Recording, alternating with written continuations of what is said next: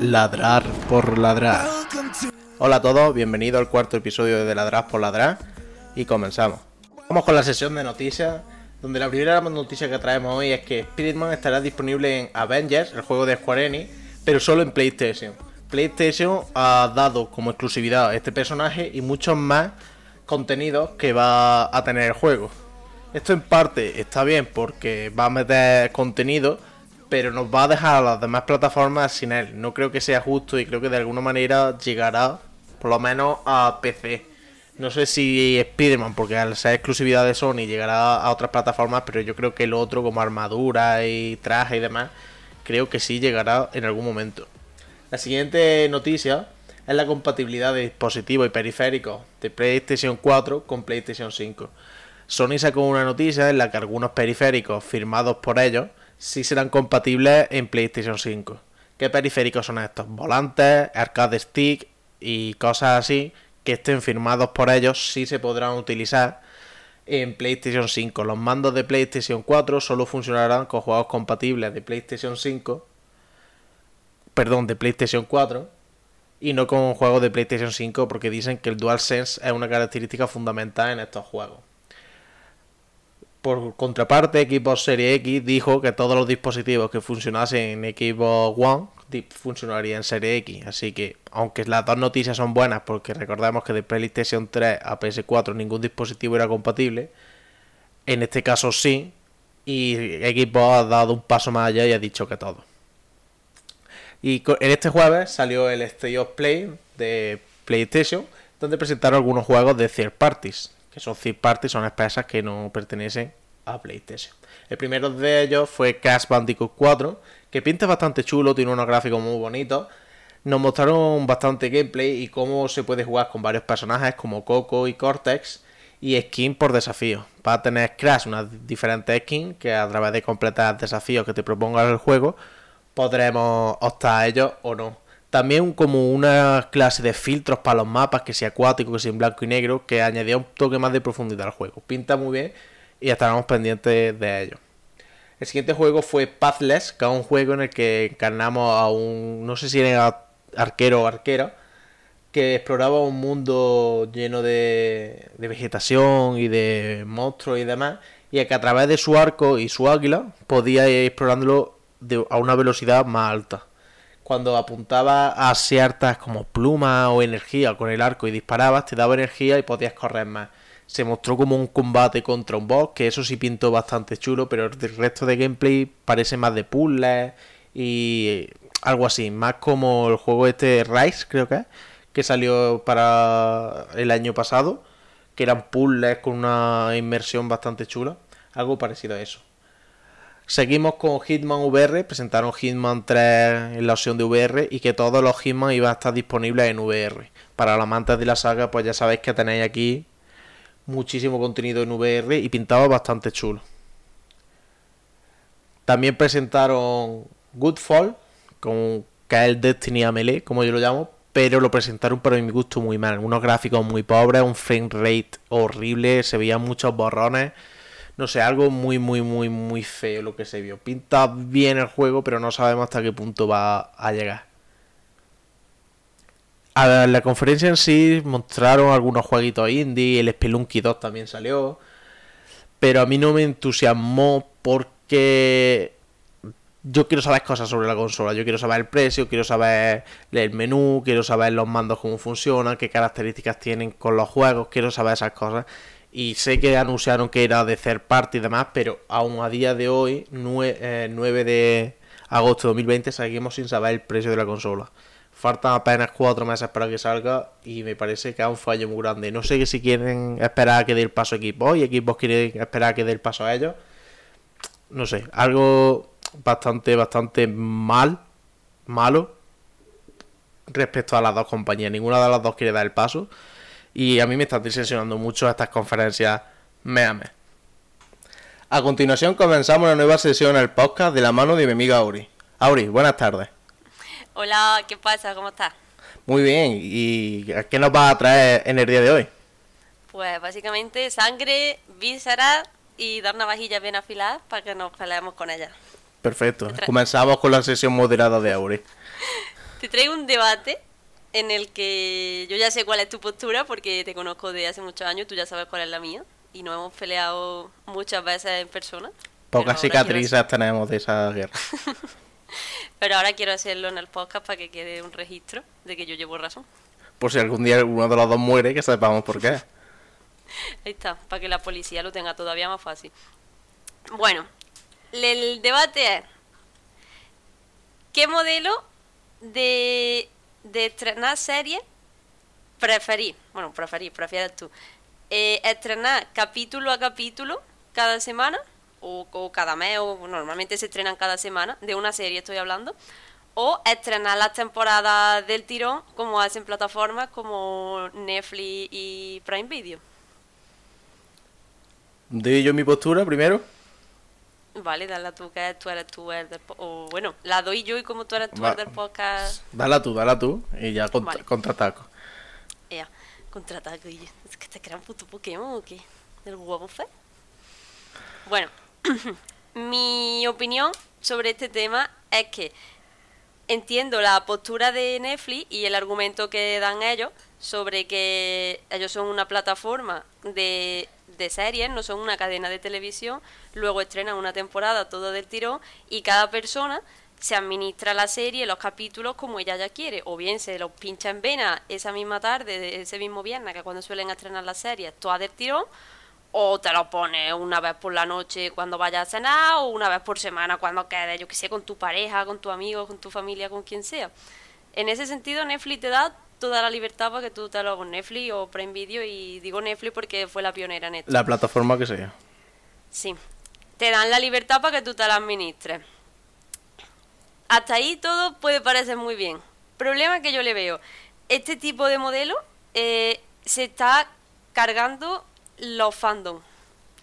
Me explico. El año pasado, a finales de 2019, tanto HBO como mm, Disney Plus Disney Plus, como decimos aquí en España. Plus, plus. Disney Plus. Pues estrenaron la serie tanto de Watchmen como del Mandaloriano. Voy a poner estas de ejemplo porque... un momento, quiero hacer un inciso que hemos estado hablando sobre Plus o Plus y ha dicho Mandaloriano. sí. Prosigue. Sí, sí, sí. Si quieres lo llamo mandarino, mandolino, el mandanga, el mando a distancia, el mandatario, tengo muchos nombres, ¿vale? Vale. Pero bueno, vamos a llamarlo el de Mandalorian. Tú yo sé que eres bilingüe nativo, sí, angloparlante. Bueno, la cuestión que te pongo de ejemplo estas dos series porque son así un poco del mundillo friki, aunque no me guste esa palabra. Y la peculiaridad que han tenido estas dos series es que se ha estado hablando de ellas, porque además se estrenaron en el último tercio de año, de octubre, noviembre, noviembre para finales de año, y se estuvo hablando de ella durante semanas. ¿Por qué? Porque salía una semana un capítulo, la gente lo veía, lo comentaba, mmm, divagaban sobre qué podía pasar en el siguiente capítulo, sobre qué le estaba pareciendo y además te, te da la sensación de esta manera de que cada capítulo tiene una entidad propia, más que una entidad como temporada que es lo que pasa cuando te ventila la temporada del tirón. como, como consiguiente, mm, la fan base que tiene tanto de Mandalorian como en la serie de Watchmen ha crecido un montón. Ha dado tiempo a que la gente se. lo típico del boca a oreja, la gente oye hablar, se engancha y al final, pues, los últimos capítulos de temporada era trending topic y había mucho más flujo de, contenido sobre, sobre esta serie en las redes sociales. ¿Qué ha pasado con series, por ejemplo, como The Witcher, que salió también la última semana de, de, de diciembre? Pues esta serie se estrenó, la vimos todo ese fin de semana. Bueno, yo tardé un poco más porque me estaba terminando el segundo libro. ¿Qué pasó con The Witcher? Pues que la desventilamos todo en un fin de semana y, se dejó de hablar de ella. Bueno, se dejó de hablar. Los medios de comunicación hablaron de ella un par de semanas después, comentando pues lo típico, está muy bien, las diferencias respecto al videojuego son estas, respecto a los libros son estas, Enrique Cavill ha dicho que no sé qué, lo típico. Pero ¿qué duró la conversación online sobre esta serie? ¿Qué duró? Una semana, cuando esa serie es un pepinote. Si lo hubieran estrenado capítulo a capítulo, hubiera llegado el mes de febrero y todavía hubiéramos estado comentando capítulos. Y hubiera dado mucho más tiempo a crear una comunidad fan, que no se ha creado porque cuando tú ya te habías visto de Witch, a lo mejor tardabas tres semanas en vértela, Mm, la, la, gente que en su momento se la vio del tirón y la comentó, ahora están a otra cosa, ahora a lo mejor están viendo, ¿qué te digo yo? La Casa de Papel, que salió, bueno, La Casa de Papel salió muy rápido, pero entiéndeme, otra serie de Netflix. Es como que la, la conversación online sobre este tipo de series que salen del tirón dura muy poco. Y eso se está cargando muchas comunidades de fans. Porque las comunidades de fans mmm, crecen poquito a poco, con capítulo a capítulo, haciendo muchas teorías. Si tú las das una temporada del tirón, pues crear una comunidad entre temporada y temporada es complicado. Y hasta aquí mi opinión, la hora tú la tuya. Yo, yo entiendo tu postura de que se crea mucho menos contenido sobre lo que se esté publicando o se haya publicado en ese momento si lo estrenas todo del tirón, porque las conversaciones en Twitter sabemos lo que duran. Pero también creo que pues, con The Witcher, por ejemplo, un buen ejemplo de que la gente se hubiese cansado de la serie en el segundo capítulo. Porque aún habiéndose publicado en del tirón, mucha gente paró en el segundo capítulo porque decía que no le enganchaba. Si eso lo publica semana a semana, es que no mm, pasa igual que con The Walking Dead. ¿Qué le ha pasado a The Walking Dead? Pues que publicarlo semana tras semana, temporadas de 3 o 4 meses o 5 meses, capítulo malo tras capítulo malo, pues la gente se desenganchaba. Si tú eso lo publicas toda la vez, pues aunque sea mala, por lo menos te la terminas. Entiendo que las comunidades se creen poco a poco y demás, pero yo creo que precisamente no son contenidos que necesite una comunidad. Estoy hablando de las que has puesto de ejemplo. Porque si me dices otras, pues te digo, pues sí, pero las de ejemplo no creo que necesite una comunidad porque ya la tenía. Lo que no tenía era una comunidad mainstream o, como quiera llamarse. Publicar los capítulos por semana, a ver, está guay porque se genera el debate, se genera el hablas con tus amigos, eh, hablas con tus familiares, Twitter arde durante 3 o 4 días seguidos. Pero también hay un problema. Es que te comes spoilers como un castillo. Porque como se habla capítulo a capítulo, pasa como con Juego de Tronos, que a las 9 de la mañana entrabas tú a tu Twitter del lunes y te los comías con papas fritas. Que es lo que pasó con The Mandalorian. Mandalorian nos comimos el spoiler de la serie todo el mundo. Que eso creo que también no lo hubiésemos comido si se publica todo el tiro. Porque te lo comes, porque es que es una cosa muy sorprendente. Pero yo creo que eso es un, un punto negativo que es publicarla capítulo a capítulo. Porque, por ejemplo, The Witcher yo los spoilers más grandes que vi por las redes era lo de en el cuarto capítulo ya te enteras de cómo va la serie.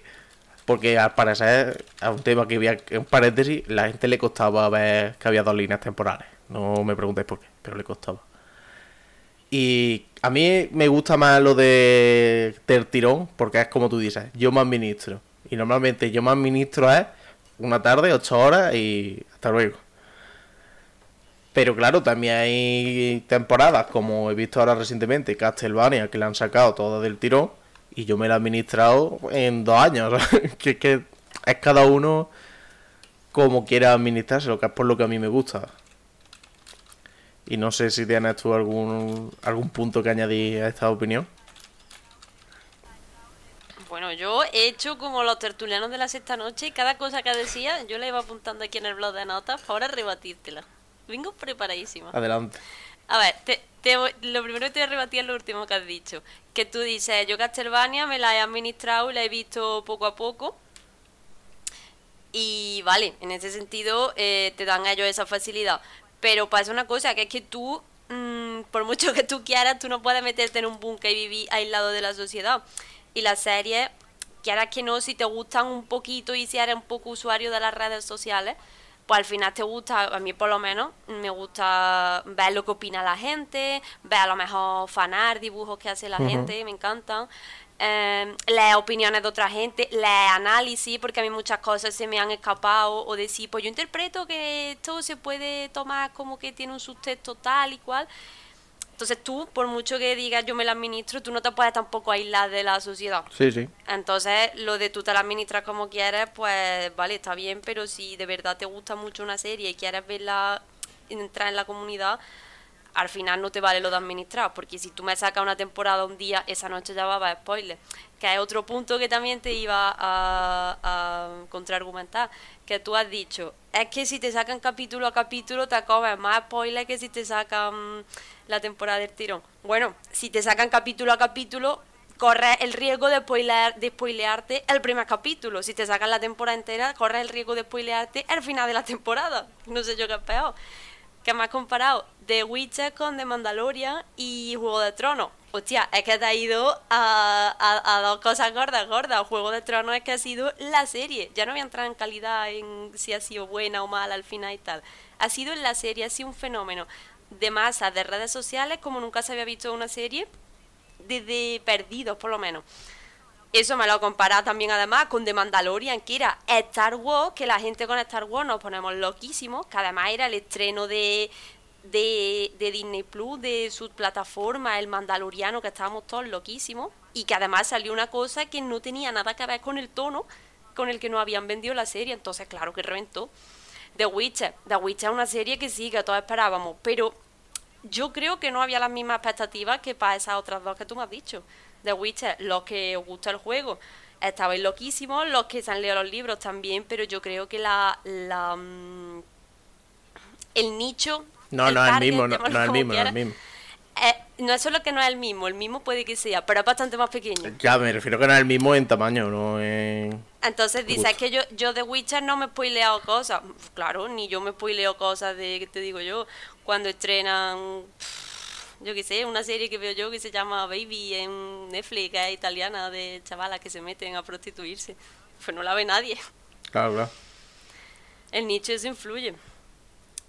Entonces, yo en ese sentido creo que, bueno, ya has dicho una cosa de The Walking Dead que, que me ha llamado mucho la atención porque la quería comentar y se me ha olvidado. Tú has dicho, The Walking Dead se ha... El modelo este de sacar capítulo a capítulo se ha cargado de Walking Dead. Yo no estoy de acuerdo con eso. Lo que se ha cargado de Walking Dead es que los capítulos que sacaban eran malos. Sí, pero si lo sacas todos seguidos, la terminas de ver. Porque ya los tienes, Bueno. sí, seguro. Sí, para que se- eh, con mm, ese tú, tú en concreto no, tú- pero muchísima gente la terminaría de ver. Que no, pero si yo te entiendo, si yo tengo un montón de series así, de las que sacan Netflix del tirón, que las llamo series para planchar, que me las guardo para poner mientras hago cosas de fondo que no puedo leer subtítulos, que normalmente es para planchar, y como son malas, pues me las pongo ahí de fondo y ya está, y me entretengo y se me pasa la tarde volar. Pero que lo que tú has dicho de que si tú sacas una temporada entera, a lo mejor la gente se la ve, eh, yo lo veo como un punto negativo para tu argumento, porque lo que estás haciendo es favorecer que se curren menos los capítulos. No, hombre, tampoco. Porque si, si uno, no, porque si uno es malo, como da igual, como van a sacar toda la temporada entera, pues no pasa nada porque uno sea malo, porque total, es la temporada entera. De la otra manera, todos los capítulos tienen que ser buenos, tienen que tener una mínima calidad para tener a la gente enganchada. Pero es que eso tampoco pasa. Que no pasa. No. Netflix eso lo hace un montón. Netflix, fíjate que el primer, segundo capítulo de una serie está súper chulo, luego entre medias mm, decae un poco, a mitad de la serie a lo mejor pasa un giro mm, que te dice, y luego hasta el final no vuelven a pasar Pero, otra vez pero eso pasa en todas las series. Vamos. Sí, pero cuando la sacas semanas, pero cuando la sacas semana a semana te obliga a que cada capítulo importe y a que cada capítulo Ah. tenga una personalidad propia. Había capítulos de, de Juego de Tronos que decía, bueno, pues a ver la semana que viene. Por ejemplo. Pero esos capítulos eran los buenos. y Ah, yo- sí. Los capítulos de Juego de Tronos de las primeras temporadas que decía yo no ha pasado No, no, nada, más de las estado primeras, hablando. no. Eso era lo bueno. No, de eso no me refiero. Me refiero a capítulos que decía, bueno, pues ya está. Hasta aquí ha salido la cosa. Ah, o, O sea, a o ver, de, o de Mandalorian. De Mandalorian tiene capítulos en medio que dice, bueno, ya está. Para, para, larga- para Pero, alargarla. a ver, Que también te digo que mm, porque una serie tenga un capítulo malo o regular, no, la gente no se descuelga. Bueno, uno no, pero Y varios sí. Pero bueno, el caso de Walking Dead es que eso, es Eso, eso es por un podcast aparte. Pero que es que y luego aparte que no es lo mismo ver cada capítulo semana a semana y que porque una cosa es el tiempo de metraje, otra cosa es el tiempo que el espectador Dedica. asimila lo que ha visto. ¿sabes? Y te voy a poner un ejemplo que creo que lo vas a entender, dos ejemplos que creo que lo vas a entender mejor. Eh, es lo mismo en ver en el año 2020 en el que estamos verse una maratón de todas las películas de Marvel y que cuando tú llegues a Infinity War No. digas, ¡buah! Pipinote. Luego te veas dos, en- una entre media, bueno, dos que son Capitana y Ant-Man 2 y a los tres días te veas en game. ¿Eso es lo mismo que verte para un año? Un año o 20 o 10, ¿no? que es lo que hemos No, sufrido algunos. Un año, O disfrutado. un año que fue lo, Sí, que, sí, sí. lo que nos tuvimos que parar en- entre esas sí, dos sí. que son los dos sí, sí, pepinotes. ahí lleva razón. O, por ejemplo, es lo mismo el capítulo último que ha salido del manga de One Piece. Es lo mismo leérselo semana a semana que haber cogido el viernes ver, pasado y decir, me voy el- a leer todo el arco de Guano. y El, me voy a el- quedar el aquí". efecto hype está ahí.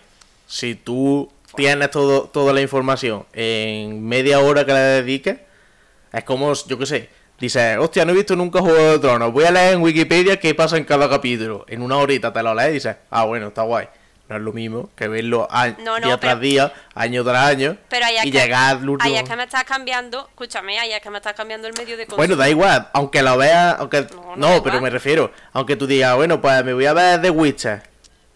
Vale, te la ves toda del tirón. Lleva razón. No crea el mismo impacto que si la espacias en el tiempo. Pero luego la serie sigue siendo lo mismo. Lo único que cambia es tu impresión a lo largo del tiempo. Porque no la has Sí, disfrutado con ese hype de ¿qué pachará? Es que el está- es que eso es lo Sí, que sí, importa, mi- al final mi argumento es que el high es parte importante de una serie en el sentido que una serie se llama serie, que es una serie de cosas. Sí, sí, sí, yo, sí, yo, ah, es que yo estoy de acuerdo contigo que el hype, el, el fenómeno fandom, todo eso es súper importante, pero yo como particular me gusta el otro formato porque yo de la otra forma me desespero. Por eso me gusta tenerlo toda la vez. Que luego disfruto más de las cosas cuando es semana a semana. Sí, pero me gusta tener toda la información a la vez. ¿Por qué? Porque so- soy un normal. Una persona, era una persona de contraste. soy tonto. Podéis llamarme lo, lo que queráis. Pero entiendo perfectamente que a mí tú me dices, no sé, ¿qué serie hay próxima lanzamiento? Mira, te, te pongo el ejemplo de Umbrella Academy. Umbrella Academy que yo tengo pendiente todavía, la segunda Y temporada. yo la primera. Que, que, que, sí- que te voy a decir una cosa, si fuera capítulo a capítulo, pues me hubiera visto el de la semana pasada, porque son 40 minutos, ¿no? Que ahora digo, me voy a poner a ver eso y es que me da toda la pereza porque son por lo menos... Pero es que tampoco te los tienes que ver 40 todos a la vez, ¿eh? Pero yo qué sé. Claro, Es si no te los ves todos a la vez, no puedes comentar en Twitter, porque... Exactamente. es que como que ya te quedas descolgado de la Entonces, conversación entonces online. vamos a lo que vamos. A ti lo que te gusta es comentarlo en Twitter. No, a- te- es una mezcla Es de broma, todo. es broma. Es comentar, comentar, ya, ya. Es comentar en Twitter, leer análisis. Ese, ya te digo, esa poquita de, de intriga, de, ah, de suspense que dices, ay, ¿qué pasará? ¿Qué pasará? Es que influye todo, porque mira, que yo no veo mal que tú quieras sacarme una cosa y hasta el año que viene no sacarme otra. Pues sacame una película. Yo y de puta madre, que en vez de, en vez de series, que se pongan a hacer películas. De Umbrella Academy, la película. Y para el año que viene me saca otra, porque es que al final su, su modelo de hacer series es eso, es hacer películas muy largas y, sa- y, y sacarlas, mm, las partes sacarlas de año en año. Sí. Pero que eso no son series, eso son películas, porque serie es una serie de elementos que si lo sacas todo al pelotón, pues no, una serie de Ah. elementos. Dicen, no, es que, es que están divididas por episodios. Bueno, sí, ha cogido el Audacity como nosotros hacemos ahora y pega corte y ya está, para Es más, creo que muchas de las series, por ejemplo, de Netflix, no tiene temporadas, tiene partes. Sí. Por ejemplo, una que a mí De me hecho- gusta mucho, que es The Ranch, de Aston Catcher, no tiene temporadas, pone parte 1, parte 2, parte 3. Es curioso, es curioso por lo que dices, porque no son series, son Son películas largas. películas muy largas. Que, que no lo veo mal tampoco, que coño, eso es lo que hacíamos con los Vengadores. Los Vengadores, te llegaba un año, Ultron, un pepinote, pasaban un montón de cosas, hasta el año siguiente, pues no tenía otra, y no pasa nada, Ujú. Que no pasa nada. Pero que si tú me sacas una serie, pues, y, y- y que sepas que un- mi serie favorita en el mundo mundial, que a Good Omens la sacaron en el formato que a ti te gusta. Ya, ya. Que eso a mí me duele lo más grande, pero bueno, ahí está. Y yo qué sé. En, co- conclusión, para disfrutar el fandom, el hype, es mejor capítulo a capítulo.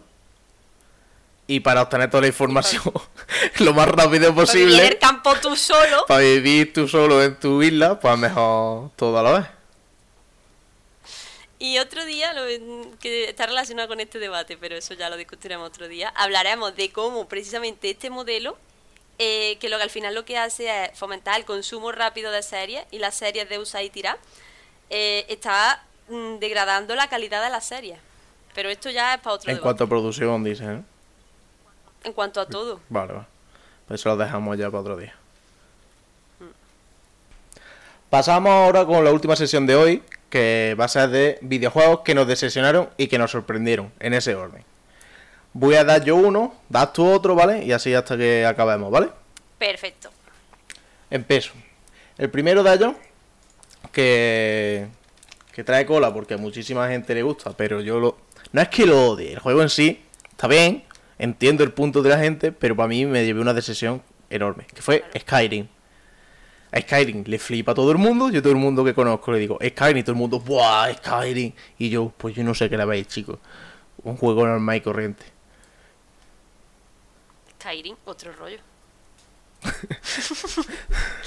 no sé, ya que eh, no, no puedes pri- colgar a los dos perfectamente porque a ti te decepcionó y yo no he jugado, así que Yo, lo- yo lo- te lo recomendaría que lo jugases, pero para que me diese la razón. no, no, o sea que, o sea que la- además me ha dicho todo el mundo, si, ta- si lo que te gusta es el Dragon Age, no juegas Skyrim porque, en fin, Otro rollo. otro rollo. Dragon Age, Alistair, otro rollo. Bueno, eh, un juego que me decepcionara a mí, y yo creo que este también va a traer cola, es Bioshock Infinite. ¿Lo he dicho bien o Infinity? Infinite, ¿verdad? Bueno, Infinite. Bios, Bioshock 3. Bioshock 3. Sí. Bi- Bioshock. Bioshock Infinite. Que, a ver, yo siempre lo he dicho. El Bioshock Infinite es un juegazo. Pero un juegazo. Además de bonito, de no es muy complicado, que es una cosa que, bueno, allá cada uno si busca reto busca modo historia. A mí me gusta por el modo historia. Es precioso, yo lo recomiendo. Es un juegazo. ¿Por qué me decepcionó a mí? ¿Y cuál es el principal fallo que yo le veo a ese juego? Que se llama Bioshock tú venías de Bioshock 1, que para mí es una obra redondísima. No me voy a meter a nivel de jugabilidad, me voy a meter a nivel de contarte una historia y de mandar un mensaje. Mm, El 2, que también transcurre en Rapture, que es, ba- es bastante más flojo que el primero, pero bueno, te complementa en cierta parte de la historia. Y de pronto llega al 3, que no tiene absolutamente nada que ver, que no voy a dar spoilers, pero enlazan con el 1 de una forma totalmente mm, metida con calzador, forzada, que dice esto mm, porque tienes que relacionarlo de alguna manera para que Porque, la gente... porque se llama igual, básicamente. Sí, un poco también por la nostalgia del uno para la gente que juegue y a mí me decepcionó muchísimo. Me encantó, me encantó como juego individual aparte, que no tiene nada que ver con Bioshock, pero yo iba mm, mm, flipadísima del Bioshock 1 y 2 y en el 3 fue como, "Pff, está guapo, pero yo quiero más Rapture. Yo estoy totalmente de acuerdo contigo. Y hablando de videojuegos que se llaman de una forma que no tenían que haberse llamado, hablamos de Dark Souls 2. Todo el mundo estaba fascinado con Dark Souls 1, juegazo tremendo, y anunciaron Dark Souls 2. Todo el mundo súper hipeado, vamos a ver lo que pasa. eh, puta mierda. Puta mierda porque se llama Dark Souls. Si se hubiese llamado de otra forma, mm, sería un juegazo de 8, 9, más o menos. 7, 8, 9, depende de cómo lo hayas disfrutado. Pero como se llama Dark Souls, pues es tremenda puta mierda porque no Dark Souls. Es, ¿queréis un juego difícil? Aquí lo tenéis. Y no estoy hablando de la última edición del juego, Call of the First Sin, que no, porque eso sí está bastante mejor. Pero lo primero que sacaron el día de lanzamiento de Dark Souls 2 era una abominación de juego. Eh, yo, yo solo tenía uno preparado de juegos que me decepcionaron, pero te puedo dar un ejemplo. Es un, es más un ejemplo más que un videojuego a un género, que es el caso de, del Counter y del Valorant.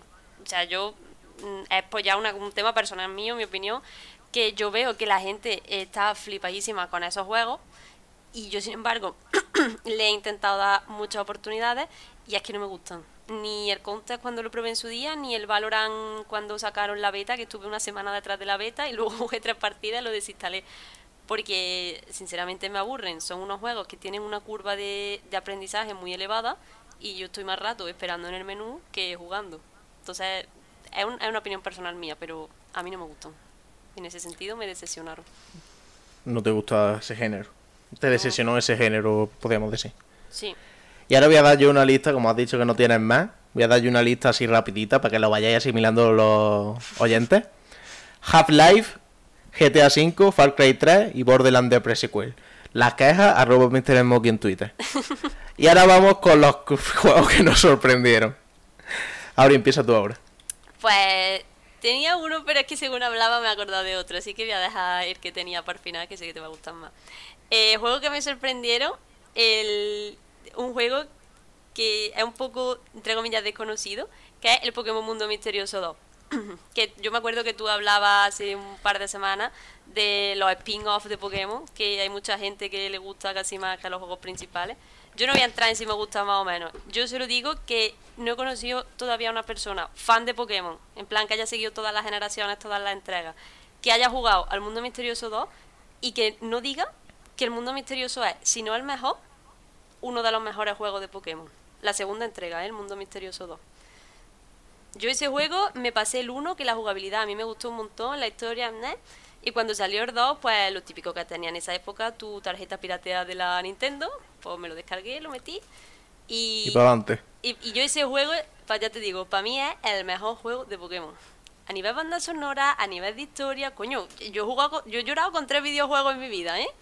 Pues ese es uno de ellos. Yo la verdad es que lo intenté con la saga Mundo Misterioso, pero no me el sistema de combate y eso no me, no me emociona, así que lo dejé. Así que no, no tengo opinión formada acerca de ese videojuego. Y ahora voy con el mío. Creía que iba a decir Dark Souls. Está en la lista, pero no lo voy a decir todavía. Sino Final Fantasy VII. Ojo. Con Final Fantasy VII había oído yo de todo. Vamos, yo no lo he jugado hasta este año 2020. Y yo había oído ¿No de será? todo. Juegazo. ¿No será? Porque yo no te lo hubiera dicho 7 millones de veces. Sí, sí, sí, lo tengo comprado ¿No será? desde, lo, te- lo tenía comprado desde hace 5 años, me parece. Ya está. Pero Solo quería hacer he oído cosas buenísimas del mejor videojuego de Final Fantasy, eh, no sé, muchas cosas buenas y también cosas malísimas.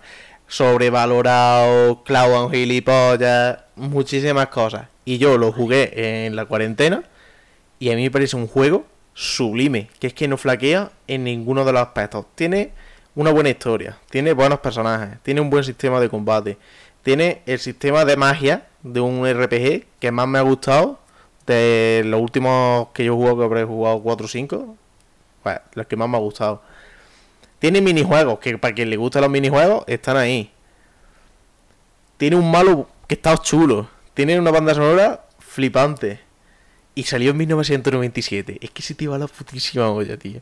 Es que, se te- es que salió en Play 1. Es que no es normal ese juego. No. Y es que vamos flipando, flipando con ese juego. Yo creo que a mucha gente lo que le echa para atrás de ese juego es los típicos gráficos poligoneros que tiene. Bueno, poligoneros no, poligonales. poligonales. No, pero que vamos, de hecho el remake lo está petando, que a ver si los hijos putas estos lo sacan ya para PC, que les dé yo Hmm. 60 euros y los tira a la cara. Pues dale, tú pones el tuyo. Ah, este ya es... sá- Sácate, sácate el rabo, estaba haciendo una paja. Que esto, esto que voy a decir te va a gustar. Ya la tenía en la mano. Juego que me sorprendió. En contra de mi propia voluntad, ¿eh? El Dark Souls 3. Yo, eh, Dark Souls siempre es un juego que me había echado, la saga en general, me había echado mucho para atrás por el tema Yo de creo que más que la saga, eh, la gente. No, y, y, la, y todo lo que yo había escuchado de, de ese videojuego, de que es difícil, que requiere, es difícil, pero que requiere que mejore, no sé qué. Yo, pues, soy una persona que, a ver, si un juego me gusta mucho, pues, evidentemente me gusta pasármelo cada vez más difícil, pero porque me gusta el juego por seguir disfrutando de él. Pero que de primera un juego a mí yo me tenga que dar 50 veces cabezazo contra una pared, pues la verdad es que no, no me suele gustar. Y además, mm, estaba lo- el añadido de que Dark Souls, pues tú te pongas como te pongas, Dark Souls pues no tiene historia, tiene una historia súper simple y súper pobre. Y a mí eso pues no me da, porque muchos juegos dices, vale, son difíciles, pero dices, coño, estoy tan intrigado que necesito pasármelo para ver cómo acaba. No, estoy de acuerdo contigo. Entonces pues tampoco... La, historia no te da ganas de avanzar. Exactamente. ¿Qué pasa? Que yo el uno lo intenté, lo dejé, pero soy muy cabezona. Me vi No. la, la serie, la serie esta que tienen jugando, eh, comentando los lo elogios y os consume. Que, que eso, aunque, aunque no te guste los Dark Souls, merece la pena solo por oírlo a ellos. Y dije, coño, si se lo pasa a la gente, no me lo voy a pasar yo, coño, tan manca soy. Y me lo pasé el 1 después de haberme visto todo el de este. ¿Qué pasa? Que el 1 a mí, dentro de todo, me gustó, aunque hay mecánicas que yo puliría. Pero como no me lo pasé de primera, porque ya había visto el, el directo, el, el, el, stream o lo que fuera, pues no era lo mismo. ¿Qué pasa? Que cuando llegué al 3, que al 3 sí que me lo pasé yo sola, bueno, sola. Ven- Hice directo, me comentaban, me ponía yo directo en privado, me comentaba la gente y tal. Ese sí me lo pasé yo por mí misma. Entonces se juntó que el juego gráficamente a mí me enamoró porque los escenarios que tiene Dark Souls 3 es que quitando el pantano asqueroso de todos los juegos de Front Software y el asentamiento de los pobres ese, es que el resto de ubicaciones, ¿qué te pasa? Es que iba a decir una cosa, pero mejor me caso. El asentamiento obrero ese. Es que todos los escenarios son preciosos, tío. Además que unos graficazos que se ve de la hostia. Todas las mecánicas que yo odiaba del, del 1, las mejoran en el 3, las ponen de puta madre. Incluso la curva de dificultad está mucho mejor conseguida porque el boss más difícil es el boss final. No como en el, en el 1 que es en el London. Entonces, en ese sentido, Dark Souls 3 a mí me sorprendió mucho y me jodió porque yo tengo una relación muy tóxica de amor-odio con los Dark Souls. Pero me sorprendió para muy bien. Y me gusta, de hecho, más que el Es la 1. Y, y ahí me peleó contigo. No, puedo entender que te guste más que el 1. No, no puedo entender, es que es mejor que el 1. Sí, pero para mí no, porque el 1 representa, ahora voy a hablar yo del 1. Dark Souls 1 fue uno de los juegos que más me impresionaron, impresionaron, impres- ¿cómo se- no sé. Impresionaron. Me gustó mucho porque me volvió a unir a los videojuegos. Yo llevaba una, una época en el que no jugaba casi, no tenía ordenador, tenía un equipo 360 me parece, y con unos poquillos de, un poquillo de dinero que apañé me monté un ordenador para poder jugar medio que a las cosas y probé Dark Souls y es que Dark Souls otro rollo, ¿eh? Es que mucha tela con ese juego. Es que significó para mí el reencontrarme con, lo- con el tema de videojuegos, pero ya no de jugar, sino de meterme en por qué pasa esto, cómo está diseñado esto, por qué quisieron poner este enemigo aquí y no aquí. Eso, y es que a mí me explotó la cabeza con ese juego. Y ya viniendo de Dark Souls, pues ya me pasé el Dark Souls 2, Dark Souls 3. El Bloodborne no, bueno, tengo Play 4, pero Hijo cuando de tenga la Play... cuando tenga- cuando tenga la Play 5, pues lo jugaré. Y por último, otro de los que me sorprendieron, que yo no esperaba mucho porque dije, ¡buah! Después de dar sus 3, ¿qué van a hacer? Pues te llega Miyazaki, te saca el Sekiro, te da con la katana en la boca y dices, pues te callas. Y lo flipas también. Y le roba el Gautier de May Cry 5. No está robado, más que merecido. Miyazaki, te como la polla, guachín. Y poco más. ¿Tienes alguno más? Que vaya, que ah, en, ese sentido de que tú te reconciliaste con los videojuegos y tal, yo, yo creo que es que esa es la manera de ser y cómo cada uno tiene la relación con los videojuegos. En tu caso es tu hobby principal, es básico.